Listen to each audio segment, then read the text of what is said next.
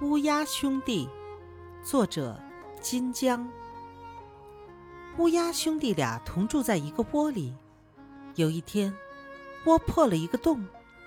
大乌鸦想，老二会去修的；小乌鸦想，老大会去修的。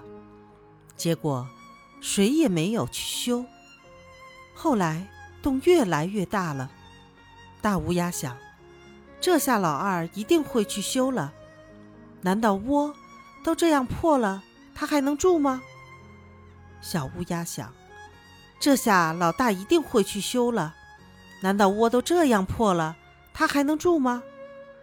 结果又是谁也没有去修，一直到了寒冷的冬天，西北风呼呼的刮着，大雪纷纷的飘落。乌鸦兄弟俩都蜷缩在破窝里，哆嗦的叫着：“好冷啊，好冷啊！”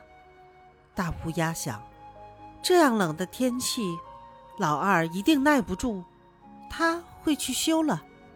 小乌鸦想：这样冷的天气，老大还耐得住吗？他一定会去修了。可是谁也没有动手。只是把身子蜷缩得更紧了些。风越刮越凶，雪越下越大，结果窝被吹到地上，两只乌鸦都冻僵了。